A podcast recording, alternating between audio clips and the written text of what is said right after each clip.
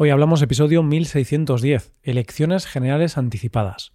Bienvenido a Hoy Hablamos, el podcast para aprender español cada día. Si te gusta este contenido para aprender español, puedes aprender todavía más si te haces suscriptor premium. Podrás ver la transcripción del audio, ejercicios, explicaciones y escuchar episodios exclusivos. Puedes hacerte suscriptor premium en hoyhablamos.com. Hola oyente, ¿qué tal? ¿Cómo estás? El político, escritor y pintor español Castelao dijo, el pueblo solo soberano el día de las elecciones. Y del próximo momento en el que el pueblo español será soberano es de lo que vamos a hablar en el episodio de hoy. Hoy hablamos de las elecciones generales anticipadas. El cuerpo humano es más listo de lo que parece. Sé que es imposible que el cuerpo humano tenga la capacidad de pensar, pero sí que tengo la sensación de que sabe qué hacer en determinados momentos. Me explico. Hay días que estoy muy cansado, pero tengo que seguir trabajando unas horas más. Yo sé que estoy cansado y mi cuerpo lo sabe también, pero sabe también que me quedan horas por delante, así que mi cuerpo aguanta como un campeón. Pero cuando ya va quedando poco rato para que termine de trabajar, mi cuerpo empieza a relajarse y a prepararse para ese descanso que tanto necesita. Y no se lo he dicho yo, pero sabe que ha llegado la hora del tan ansiado descanso. Lo peor que te puede pasar en ese momento en que el cuerpo empieza a relajarse es que de repente tengas que hacer algo inesperado y tengas que activarte otra vez. Remontar esa situación es complicado y al cuerpo le cuesta hacer ese esfuerzo. Pues bien, de manera metafórica, eso es un poco lo que ha pasado en nuestro país estas últimas semanas. Hace poco conocimos los resultados de unas elecciones, concretamente de elecciones municipales, es decir, elecciones para elegir los alcaldes de las ciudades y también elecciones de algunas autonomías en las que se eligen los presidentes de las comunidades autónomas. Bien, pues se celebraron las elecciones y después de eso digamos que ya estábamos relajándonos, nuestra mente ya estaba en modo relajación, ya podíamos dejar de pensar en política. Sin embargo, sin esperarlo, de repente, el presidente del gobierno ha anunciado elecciones anticipadas y dentro de unas semanas tendremos elecciones de nuevo, en este caso elecciones generales, que podríamos decir que son las elecciones más importantes del país. Primero tenemos que ver un poco de contexto para entender qué ha pasado, aunque luego lo veremos con más detalle. El pasado 28 de mayo, en España, se produjeron las elecciones autonómicas y municipales. Los resultados de estas elecciones, en términos generales, fueron favorables a la derecha. Podemos decir que fueron una victoria del Partido Popular. Esto fue algo importante porque este partido ha conseguido el poder en muchos sitios que antes no lo tenía, y actualmente es el partido de la oposición. Es decir, es el partido político que no está en el gobierno de España actualmente porque perdió las elecciones generales de hace unos años.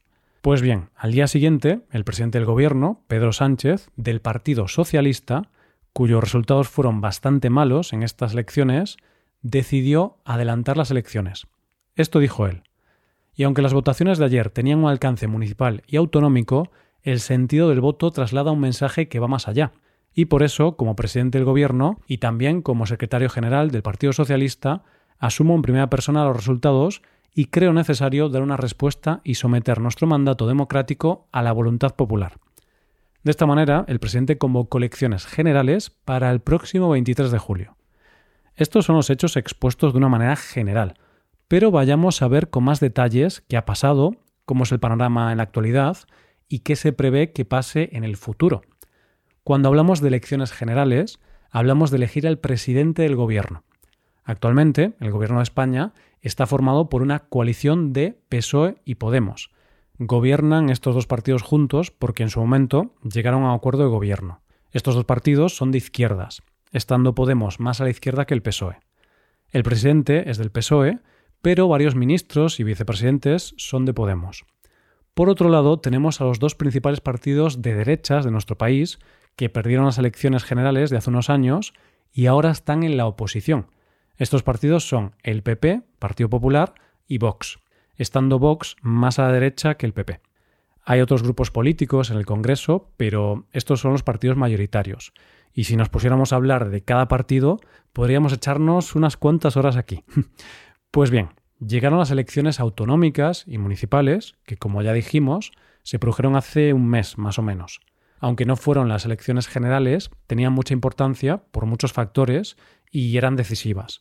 Eran las primeras elecciones a las que se enfrentaban los partidos que han gobernado durante estos últimos años. Y entonces era como una especie de prueba o examen para ver la opinión de los españoles sobre su gobierno. Este era el momento de tomar el pulso a la población sobre cómo han trabajado y ver si lo que han hecho estaba bien valorado o no. Y por otro lado, al presidente del PP, Alberto Núñez Feijó, que se ha convertido en el candidato del PP recientemente, le servía para tomar el pulso como candidato, para saber si la gente le quería como candidato o no. ¿Qué ocurrió en estas elecciones? Pues el PP ganó estas elecciones sin ningún género de dudas. Los datos hablan claro y alto. El PP logró unos 750.000 votos más que el PSOE y tiene la posibilidad de gobernar en la mayoría de las comunidades donde se han celebrado elecciones. Y no solo eso, sino que el PP consiguió el poder en comunidades y ciudades históricamente socialistas como la Comunidad de Extremadura o la ciudad de Sevilla. Ha conseguido victorias apabullantes, como la mayoría absoluta de Madrid. Eso sí, y esto es importante, no podrá gobernar en solitario en la mayoría de los casos, sino que tendrá que pactar con Vox, el otro partido de derechas. Y otra cosa crucial de los resultados de estas elecciones es que Podemos se ha desplomado de manera generalizada y desaparece de sitios históricos para ellos como Madrid. En resumen, los partidos de derechas han ganado poder y los de izquierdas han perdido poder. La resaca electoral, como te podrás imaginar, fue muy intensa y en ese momento el presidente decidió adelantar las elecciones. De esta manera, tan solo un día después de las elecciones municipales y autonómicas, hay que pensar de nuevo en otras elecciones, esta vez en las elecciones generales. ¿Y por qué Pedro Sánchez ha convocado elecciones en este momento? Hmm, pues aquí solo podemos hacer suposiciones. Uno de los motivos que más sentido tiene es que como el bloque de derechas ha tenido buenos resultados y en los últimos meses ha habido una tendencia de incremento de intención del voto hacia la derecha, es posible que esta diferencia aumente con el paso de los meses, y de esta forma el bloque de izquierdas llegaría a las elecciones con pocas opciones de ganar, y por eso, para el partido que gobierna actualmente, puede ser una buena estrategia adelantar las elecciones. Y llegados a este punto, querido oyente, tengo que introducirte otro elemento relevante de la política española del que no te he hablado hasta ahora. Es un poquito complicado, pero es bastante relevante en el panorama político español. Así que te lo voy a explicar.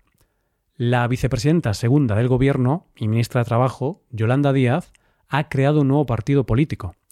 Ella entró al Gobierno formando parte de Podemos, pero hace unos meses ha decidido separarse de este partido político y crear su propio partido llamado Sumar. Es un partido político que, según algunas encuestas, es probable que cuente con bastante apoyo de los votantes de izquierdas, y es posible que se haga con casi todos los votos de Podemos, dejando a Podemos con muy pocos votos. Evidentemente, no se ha testado todavía en unas elecciones, porque las primeras elecciones a las que se presentará el partido Sumar serán estas elecciones generales anticipadas. Desde el principio de este partido, Yolanda Díaz ha intentado agrupar a todos los partidos de izquierdas del país, excepto al PSOE, para que se unieran a su partido y poder presentarse juntos a las elecciones. ¿Por qué? Porque así puede conseguir más votos. Porque con el sistema electoral español, cuanto menos se dividan los votos entre diferentes partidos, mayor representación se llega a tener en el Congreso. Yolanda Díaz consiguió llegar a acuerdos con muchos partidos, pero faltaba un partido con el que todavía no había llegado a un acuerdo, Podemos. Si Sumar y Podemos no llegaban a un acuerdo, las elecciones iban a estar complicadas para la izquierda porque se dividiría mucho el voto y conseguirían menos representación en el Congreso. Finalmente, estos dos partidos llegaron a un acuerdo y Podemos ahora forma parte de Sumar. Y en cierta forma podemos decir que Podemos, tal y como lo conocíamos, ha desaparecido y ahora el nuevo partido político que lo sustituye es Sumar. No soy experto en política, ni mucho menos, pero creo que podemos decir que la creación del partido Sumar por parte de Yolanda Díaz ha sido una estrategia para poder hacerse con el poder en Podemos y poder ser ella la lideresa del partido. ¿Por qué digo esto? Pues porque, por un lado, Yolanda Díaz no ha sido votada como lideresa por los militantes de Sumar o de Podemos, sino que ella se ha autoproclamado lideresa del partido sin someter su liderazgo al voto de los militantes, que es algo que Podemos siempre suele hacer. Por otro lado, en el acuerdo que firmaron Sumar y Podemos, hubo varios vetos a políticos importantes de Podemos como la ministra de Igualdad, Irene Montero, o el diputado y persona muy influyente dentro de Podemos, Pablo Echenique. Aquí ya estamos especulando, pero por lo que he investigado, es posible que esos vetos permitan a Yolanda Díaz tener a gente de su confianza en los puestos de poder del partido y así poder controlar mejor la organización. Al final, esto es política y la política es una lucha de poder constante. ¿Qué pasará en las próximas elecciones generales?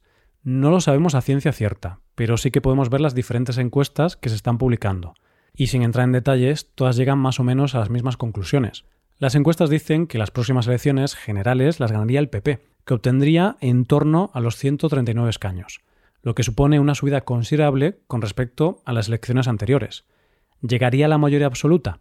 La mayoría absoluta en nuestro Congreso está en 176, así que no la conseguiría por sí solo, pero sí la lograría con el apoyo de Vox, partido al que las encuestas le dan aproximadamente 43 escaños. El segundo en número de escaños sería el PSOE, al que las encuestas le dan una pérdida importante de escaños, ya que se quedaría en torno a los 100 escaños. La cuarta fuerza política sería en este caso Sumar, que conseguiría unos 34 diputados. El resto de los escaños del Congreso se repartirían entre otras fuerzas políticas. La gran pregunta es, ¿el acuerdo entre Podemos y Sumar ha afectado a estas encuestas? Pues parece ser que sí, porque en encuestas previas al acuerdo se daba a Sumar un total de 22 escaños y a Podemos 3. En cambio, Ahora que Podemos se presenta integrado en Sumar, las encuestas les dan nueve escaños más. Como te comentaba antes, aunque no voy a ponerme a explicarte todos los detalles de nuestro sistema electoral, la cuestión es que cuando los votos se dividen entre varios partidos, estos partidos consiguen menos escaños que si fuera un solo partido el que consiguiese ese mismo número de votos. Por ese motivo, Sumar ha querido llegar a un acuerdo con Podemos e integrar en su organización el mayor número de partidos de izquierdas posible. Pero bueno, aunque las encuestas se inclinan más hacia una victoria del bloque de derechas, también hay algunas encuestas que dan la victoria al bloque de izquierdas. Y si algo hemos aprendido de elecciones pasadas es que nunca se puede dar nada por hecho. Y las encuestas no son tan fiables y en la política todo puede cambiar en cuestión de semanas. Queda bastante tiempo y la campaña electoral no ha empezado y promete ser cuando menos intensa. Así que, ya ves oyente, unas elecciones que han traído otras elecciones unos resultados electorales que han tenido como consecuencia que nos veamos en las urnas dentro de poco. Y dentro de un mes aproximadamente hablaremos de los resultados y veremos cuál será el futuro gobierno de España. Te mantendré informado, oyente.